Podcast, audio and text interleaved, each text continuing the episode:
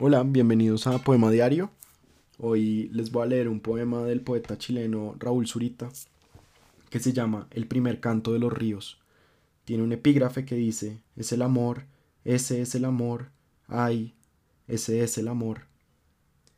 Ay, ese es el amor que hemos llorado tanto, se largan los ríos que se aman partiendo, cielo abajo arrojándose sobre las praderas que lloraban mirándose, nosotros somos las montañas que lloraron mirándose, dicen los ríos que las llamaban, arrastrándolas.